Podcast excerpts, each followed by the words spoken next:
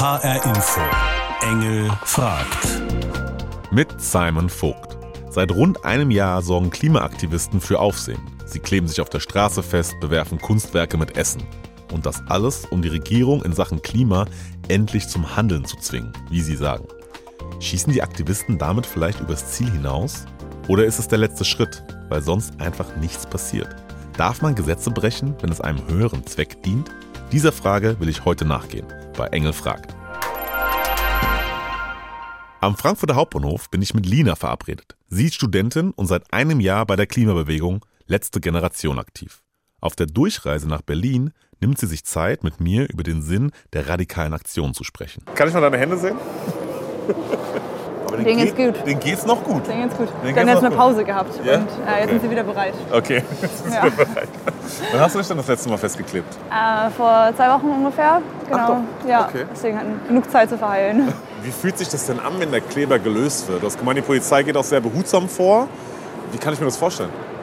Also wenn man auf der Straße sitzt, dann kommt sie meistens mit Öl und einem Spachtel und ähm, löst die Hand halt ab. Je nachdem, wie viel Zeit sie sich nehmen, ist es äh, schmerzhaft oder nicht. Äh, und ja, hat man halt die ganzen Klebereste an der Hand und das war es dann eigentlich auch schon. Sag mal, ist es nicht so warm? Ja. ähm, muss man sich da vorbereiten, äh, wenn man sich quasi an die Straße klebt? Äh, weil es ist, kann mir vorstellen, dass es nicht so einfach ist bei den Ähm, Temperaturen. Ja, es ist sehr unangenehm. Ähm, das wissen wir auch. Und klar versucht man sich dick einzupacken, weil man ja auch lange auf der Straße dann am Ende sitzt. Es wird sehr kalt werden. Es macht uns keinen Spaß. Also es ist wirklich richtig unangenehm. Wir würden es am liebsten nicht tun. Okay, okay. Und warum tut ihr es dann doch? Äh, weil wir das jetzt gerade als einzige und sehr effektive Chance sehen, die Regierung zum Handeln zu bewegen mit diesen Blockaden. Wir tragen den Protest in die Mitte der Gesellschaft und alle müssen sich jetzt positionieren. Ähm, wie wollen wir jetzt weitergehen? Wollen wir auf eine lebenswerte Zukunft steuern und die Regierung zum Handeln bewegen? Oder wollen wir weiterhin einfach weggucken und äh, resignieren und das ignorieren und verdrängen? Ihr seht das als den letzten Ausweg, aufmerksam auf eure Mission zu machen?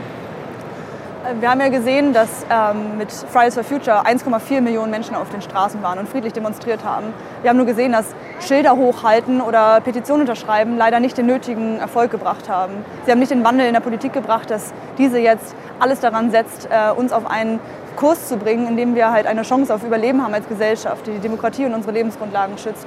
Und das ist ein, also friedlicher ziviler Widerstand ist ein geeignetes Mittel der Wahl, wenn die Zeit richtig dringt und wir einen riesigen moralischen Konflikt haben. Und das haben wir gerade. Wir haben die größte Menschheitskrise. Und mit friedlichem zivilen Widerstand Druck auf die Politik auszuüben, ist ein bewährtes Mittel, was man historisch auch belegt sehen kann. Was ist denn so die härteste Aktion, die du mitbekommen hast, wie ja, Leute auf euch reagiert haben? Ich habe schon mitbekommen, wie Leute uns angespuckt haben. Angesprochen. Ja, das Ding ist halt, wir wollen ja auch, wir wollen keinen Streit mit der Bevölkerung. Wir wissen, dass es unangenehm für die Bevölkerung ist, wenn sie da im Stau steht. Und es tut uns auch ehrlich leid. Also wir wollen das auch nicht. Die Leute im Stau wollen das nicht. Niemand will das. Niemand möchte aber auch weiterhin äh, die CO2-Emissionen steigen lassen. Wir wollen alle auf eine lebenswerte Zukunft hinsteuern. So, wir befinden uns gerade in einer Situation, wie es weitergeht und alle wollen das nicht und wir können auch nicht mehr so weitergehen und deswegen nimmt man das in dem Fall in Kauf, weil das, was uns erwartet und auf das, wir, was wir gerade zusteuern, ähm, das wird um einiges härter und hässlicher für alle Leute. Wofür macht ihr das Ganze denn? Wenn jetzt Tempolimit 100 irgendwann kommen sollte und ein 9-Euro-Ticket, was wir jetzt gesehen haben, es kommt ein 49-Euro-Ticket, aber wenn es kommen sollte, ist dann, ist dann fertig? Also seid ihr dann durch mit eurer Mission? Also wir werden unsere, unsere Blockaden und unsere Protestform auf jeden Fall sofort unterbrechen, sobald die Regierung diese einfachsten Maßnahmen ähm, ergreift, äh, wie zum Beispiel das 9-Euro-Ticket oder dieses 100, ähm, 100 km/h Stundenkilometer auf deutschen Autobahnen, werden wir sofort unterbrechen, weil das sind ja auch unsere Forderungen. Das sind die ersten einfachsten Maßnahmen, mit denen die Regierung zeigen kann, wir setzen uns jetzt dafür ein, dass wir unsere Lebensgrundlagen beschützen und dass wir diese Transformation einleiten. Für mich klingen die Motive von Lina und ihren Mitstreiterinnen und Mitstreitern ja nachvollziehbar. Aber ich habe den Eindruck, dass es aktuell weniger darum geht, die Klimakatastrophe zu stoppen, sondern die Aktivisten. So mancher fordert saftige Geldstrafen oder würde die Aktivisten gleich einsperren, bevor sie etwas anstellen können, als präventive Maßnahme sozusagen. Auf der anderen Seite in den Straßenverkehr eingreifen ist halt auch nicht ohne. Was da alles passieren kann. Ob das die harte Aktion dieses Polizeibeamten rechtfertigt? Ab hinter die Leitplanke, ansonsten gibt's was. Muss man das als Polizist nicht aushalten können, will ich von Alexander Glunz wissen. Er ist landespolitischer Sprecher der Deutschen Polizeigewerkschaft in Hessen. Ich habe mir gerade ein Video angeschaut und da macht es den Anschein, als ob der ein oder andere Kollege schon gehörig die Schnauze voll hat von den Protestaktionen. Das ist auch richtig so. Denn die Polizei hat eigentlich Besseres zu tun, als Leute, die sich auf Straßen festkleben, dort wieder zu befreien, beziehungsweise deren Klebereste zu entfernen. Ähm, Sinn und Zweck polizeilicher Aufgabe ist es nicht, die politischen Probleme von Menschen, die meinen, sich nicht anders positionieren und durchsetzen zu können, ähm, dort zu retten. Also wenn man keine Lust hat auf das, was man macht, äh, rechtfertigt es dann die Herangehensweise an die Aufgabe? Naja, ein Polizeibeamter ist meistens Polizeibeamter geworden, um die Rechte anderer zu schützen, um für Sicherheit zu sorgen, um für Gerechtigkeit zu sorgen. Die Menschen, die sich auf der Straße festkleben, sind für mich auch keine Aktivisten, sondern das sind Personen, die stören. Es sind Störenfriede, Unruhestifter, es sind tatsächlich Kriminelle, die versuchen tatsächlich ihren politischen Ansatz mit Gewalt durchzusetzen. Denn Sie müssen sich ja vorstellen, wenn sich jemand auf der Straße festklebt, hat das ja nicht nur zur Folge, dass das Auto in der ersten Reihe halten muss. Es geht ja noch viel, viel weiter. Da sind Menschen, es sind Ärzte, die zu Patienten wollen, Krankenschwester, die zum Dienst müssen, der Lokführer, der seinen Zug erreichen muss, um nicht in ganz Deutschland dafür Sorge zu tragen, ähm, dass der Zugverkehr in, ja, in Chaos gerät. Aber es ist ja nicht die Aufgabe der Polizei, dafür zu sorgen, dass der Lokführer pünktlich zu seinem Job kommt. Es ist aber diese Aufgabe der Polizei, dafür zu sorgen, dass jeder zu seinem Recht kommt. Und jeder hat das Recht nach Artikel 2 unseres Grundgesetzes der freien Entfaltung der Persönlichkeit. Dazu zählt auch die Bewegungsfreiheit. Jeder Deutsche hat das Recht, sich friedlich und ohne Waffen zu versammeln. Aber es fehlt ja schon an der Friedlichkeit. Denn wer sich auf der Straße festklebt und damit gewaltsam andere am Fortkommen hindert, ist nicht mehr friedlich. Was steht denn auf dem Spiel? Ich finde tatsächlich, wenn ein Rettungswagen nicht durchkommt und dadurch möglicherweise Menschenleben gefährdet werden, da steht sehr viel auf dem Spiel. Haben Sie schon mal mitbekommen, dass eine Aktion sehr kritische Folgen hatte oder beinahe Folgen gehabt hätte? Wir haben bei den ähm, Personen, die damals gegen die Aktion im Dannenröder Forst protestiert haben und sich an den Autobahnbrücken heruntergelassen haben, wo die Autobahnen auch gesperrt werden mussten, da kam es zu einem Verkehrsunfall, der schlimme Folgen hatte, wo es Verletzte gab. Ähm, und das ist ein kausaler Zusammenhang.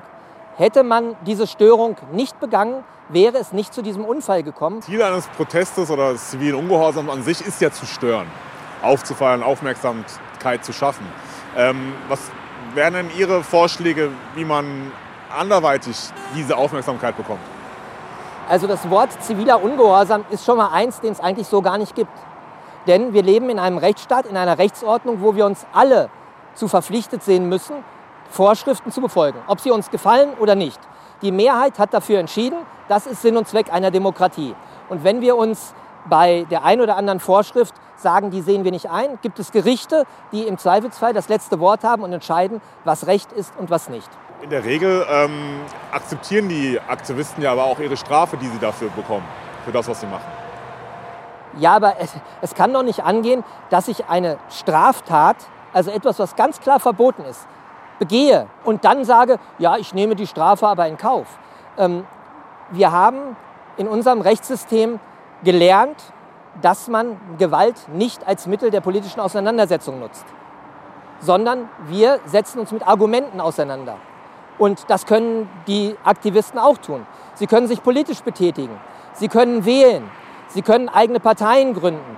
Und sie können auch ihre Mandatsträger entsprechend briefen. Sie können sich ja auch vor das Bundeswirtschaftsministerium kleben. Die Aktivisten argumentieren ja damit, dass sie diese von Ihnen genannten Aktionen schon gemacht haben, aber es hat keine Wirkung gezeigt. Und das ist quasi jetzt äh, Ihre Maßnahme, um sich mehr Gehör zu verschaffen, um das Thema in die Gesellschaft zu tragen. Wir haben auch äh, Sitzblockaden gehabt, schon vor Jahrzehnten, als es um das Thema Abrüstung ging. Diese Sitzblockaden haben auch nicht dazu geführt, dass plötzlich eine atomwaffenfreie Welt entstanden ist. Es zeigt eigentlich, dass solche Blockaden nicht ein politisches Mittel sind, um sich auseinanderzusetzen. Apropos frühere Sitzblockaden. Auch da gab es schon eine Grenzüberschreitung. Und die Frage ist, braucht es immer eine Grenzüberschreitung, damit uns gewisse Dinge ins Bewusstsein rücken? 1980 besetzten Atomkraftgegner ein mögliches Atommüllendlager im niedersächsischen Gorleben. Damals eine neue Form des Protests. Die Behörden wollen räumen. Doch es gibt auch Unterstützung. Wer hier rangeht und versucht, Polizei herzuschicken, der stört dies. Und ich finde, das soll nicht gestört werden. Das muss unsere Gesellschaft ertragen können. Das soll sie auch ertragen. Doch sie erträgt es nicht. Nach vier Wochen wird geräumt. Mit Gewalt auf beiden Seiten. Die Anti-Atomkraftbewegung in Deutschland hat damals wenig gesellschaftlichen Zuspruch. Das ändert sich in den folgenden Jahrzehnten bis zum endgültigen Beschluss des deutschen Atomausstiegs im Jahr 2011. Konfliktforscher Felix Anderl sagt, nicht nur das Ziel der Anti-Atomkraftbewegung ist heute akzeptierter, sondern auch ihre Protestform. Aus heutiger Sicht wirken die legitim ähm, für die große Mehrheit der Bevölkerung, aber zum Zeit des Protests waren die auch sehr umstritten. Das heißt, es verändert sich auch über Zeit, ähm, wie Mehrheiten in der Gesellschaft Proteste wahrnehmen und im Nachhinein werden sie oft als legitimer wahrgenommen als zum Zeitpunkt des Protestes selbst. Die Gewalt bei den Protesten gegen ein Atommüllendlager in Gorleben bleibt, besonders bei den Castor-Transporten in den 1990er und frühen 2000er Jahren. Sie bringt Aufmerksamkeit. Genau wie die illegalen Blockaden durch Kohlegegner und Kohlegegnerinnen in den Braunkohleabbaugebieten. Sie stören den Alltag, übertreten gesellschaftliche Grenzen und rütteln dadurch auf für die Protestforschung Ziel eines jeden Protests, was aber nicht heißt, dass alles geht.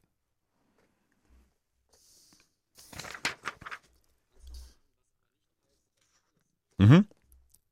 Was aber nicht heißt, dass alles geht. Grenzüberschreitungen sind auf jeden Fall nötig. Die Frage ist, wie weit überschreiten wir die Grenze? Ähm, und da gibt es unterschiedliche Einschätzungen, ähm, aber einen Konsens gibt es darüber, dass ohne Grenzüberschreitung sich überhaupt nichts verändert. Äh, das ist das Wesen von politischem Protest. Und da muss eine Bewegung ganz vorsichtig sein. Wie weit gehen wir, um auch um unsere Allianzpartner ähm, nicht zu vergrätzen? Wie etwa durch die Protestattacken in Museen auf große Maler bei den Aktionen der letzten Generation. Menschen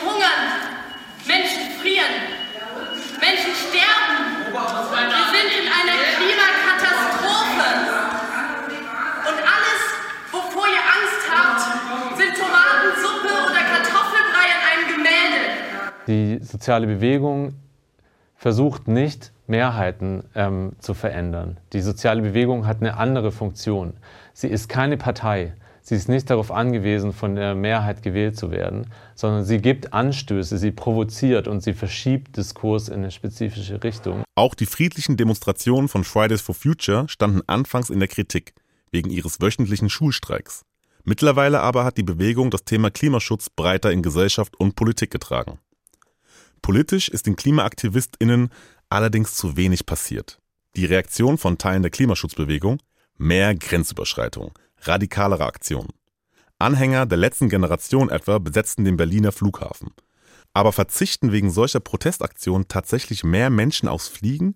Bringen solche Protestformen die Bewegung näher an ihr Ziel? Den Erfolg einer Bewegung zu bemessen ist extrem schwierig. Ähm, die Anti-AKW-Bewegung ist eigentlich ein gutes Beispiel.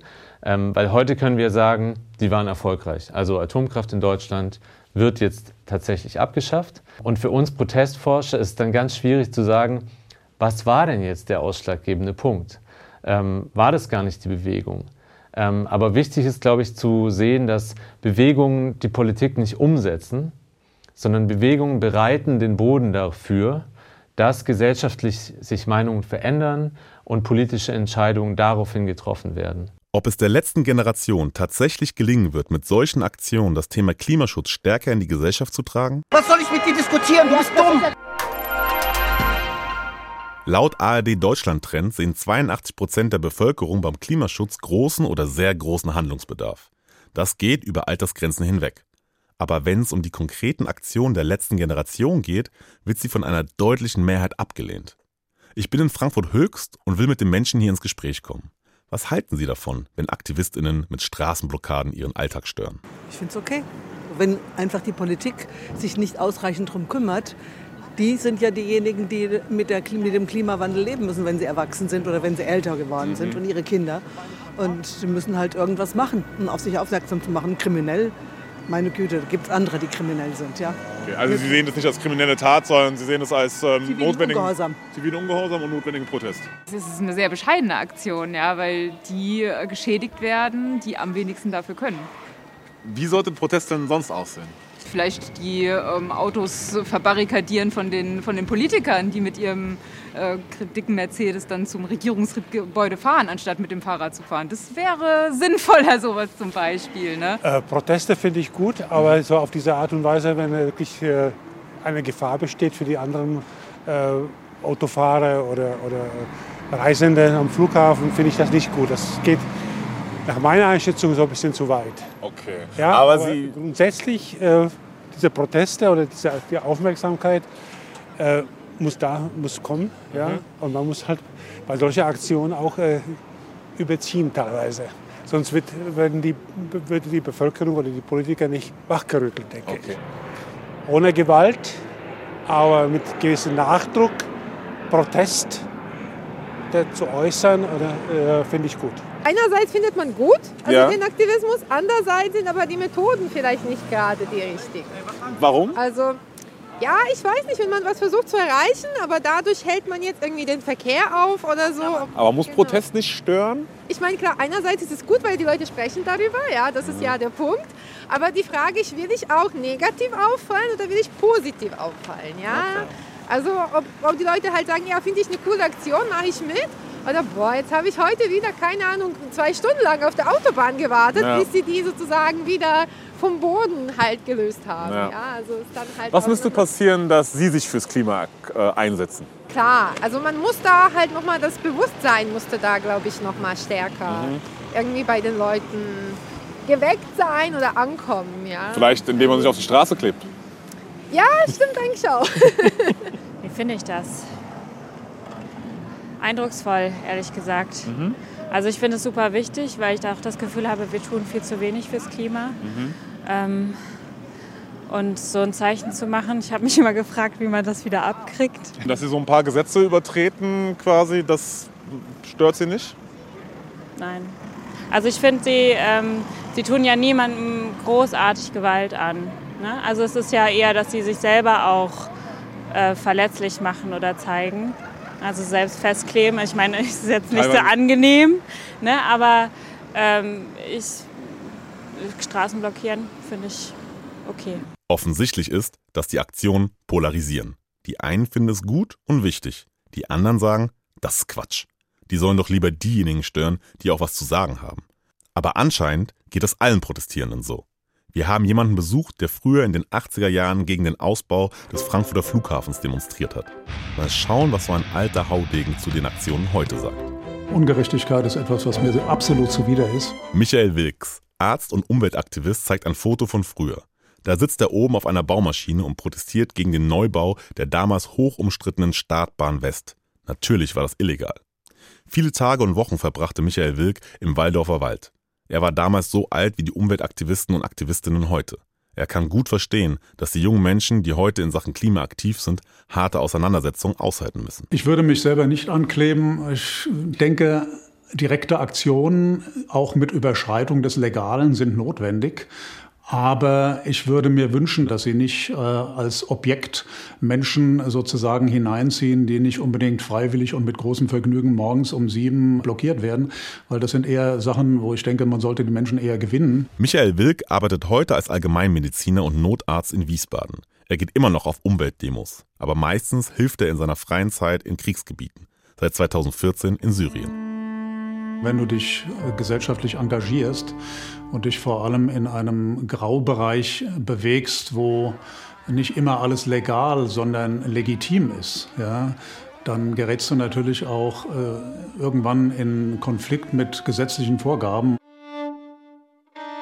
Viele Protestformen werden sehr schnell illegalisiert oder kriminalisiert. Also insofern äh, sind alle Menschen tunlichst äh, gut beraten, damit den Legalitätsbegriff oder den Illegalitätsbegriff kritisch unter die Lupe zu nehmen. Viele Sachen, die für mich völlig unmöglich sind oder inhuman, sind legal. Es ist ja auch im Rahmen von Gesetzen legal, Menschen im Mittelmeer ertrinken zu lassen, weil man meint, die Grenzen schützen zu müssen. Also es passieren äh, Horrorangelegenheiten und ökologische Katastrophen und menschliche soziale Katastrophen, die sich alle im legalen Bereich vollziehen. Was ist dann seine Schlussfolgerung daraus für die Aktionen der letzten Generation, die eventuell legitim, aber illegal sind. Die Aktionen sollten so sein, dass wenn Menschen das wahrnehmen, dass sie sagen, hm, super, diese Leute haben recht, ich will eigentlich auch sowas machen, ich will mitmachen. Ja, und ich denke, dazu gehört ein gewisses taktisches, strategisches und auch gefühlsmäßiges Feingefühl. Ja, und da mangelt es manchmal ein bisschen, aber die Motivation, wie gesagt, kann ich gut verstehen. Nicht legal, aber legitim? Von Gandhi über Martin Luther King bis zur Friedens- und Klimabewegung. Protestierende berufen sich seit jeher auf das Recht auf zivilen Ungehorsam, wenn sie Gesetze übertreten, um auf Missstände aufmerksam zu machen. Gesetzlich weder vorgesehen noch erlaubt wird ziviler Ungehorsam von verschiedenen Denkschulen als moralisch legitimes Protestmittel verteidigt. Aber was zeichnet ihn aus? Ich bin an der Frankfurter Goethe-Uni verabredet mit der Juristin Samira Akbarian. Ich frage mich ja so ein bisschen, was unterscheidet zivilen Ungehorsam vom normalen Rechtsbruch? Also wenn ich jetzt in eine Bank gehe, beziehungsweise eine Bank überfallen würde und sage, ich protestiere damit gegen das Bankensystem, mhm. begehe ich dann zivilen Ungehorsam?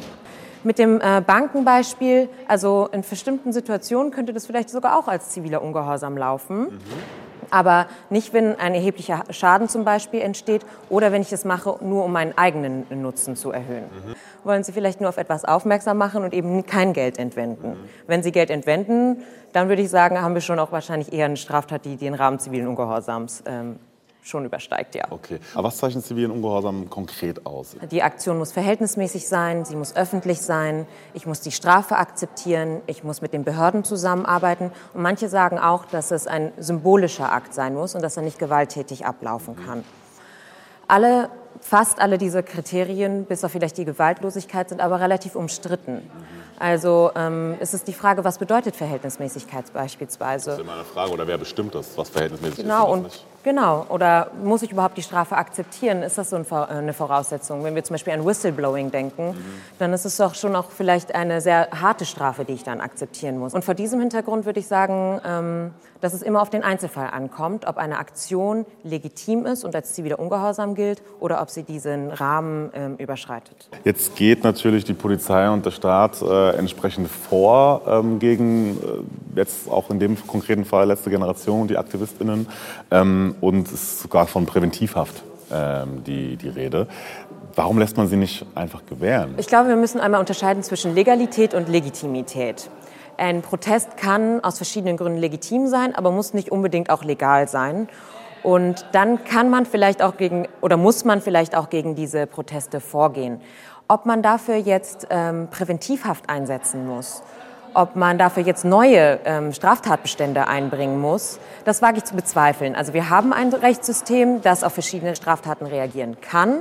Und diese Mittel können auch ausgeschöpft werden. Aber wir sollten uns wirklich vor Augen halten, dass diese Personen bisher nicht angefangen haben, andere Menschen direkt zu verletzen oder ähm, auf eine Art und Weise einzu, ähm, sich einzubringen, in der sie ähm, aktiv versuchen, vom anderen aus da Schaden anzurichten.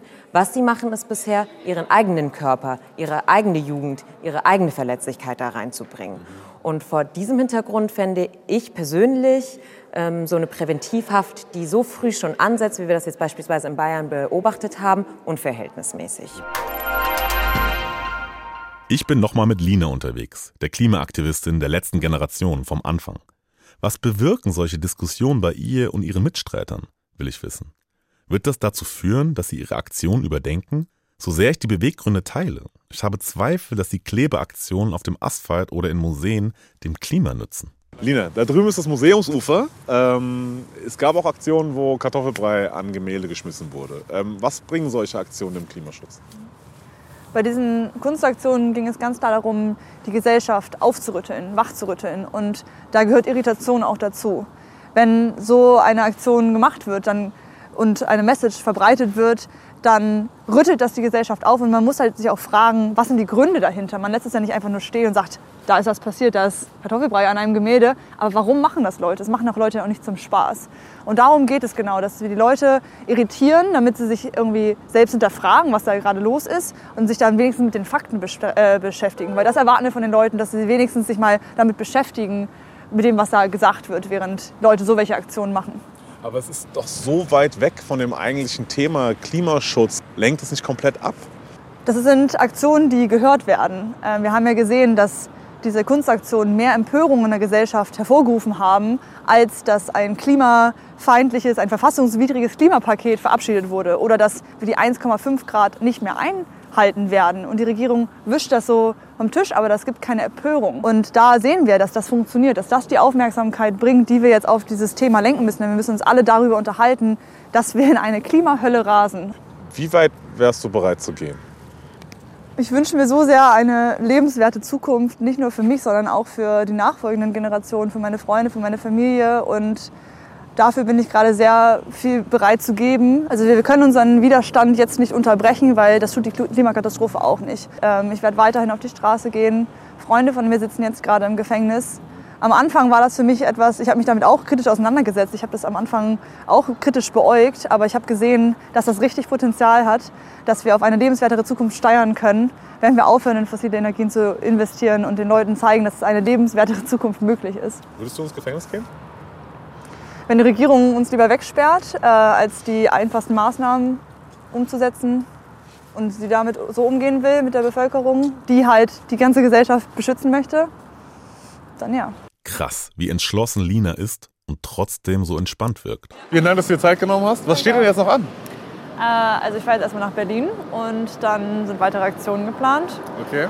Und dann geht's wieder auf die Straße. Ich bin gespannt, wie es weitergeht. Die Klimadiskussion nimmt ja jetzt erst richtig Fahrt auf. Während Lina auf dem Weg nach Berlin ist, findet schon wieder die nächste Aktion statt. Es ist schon beeindruckend, mit wie viel Mut und Engagement sie sich immer wieder in Gefahr begeben. Aber ob die Aktionen so richtig sind? Am Ende wird das wahrscheinlich nur die Zeit zeigen. Fest steht auf jeden Fall, dass wir so wie bisher nicht einfach weitermachen können. Das war Engel fragt. Heute zu der Frage Letzte Generation, Gesetze brechen fürs Klima. Diese Sendung können Sie auch hören unter hrinforadio.de oder in der ARD Audiothek App. Und die Fernsehsendung zum Thema können Sie sich auch noch in der ARD Mediathek anschauen.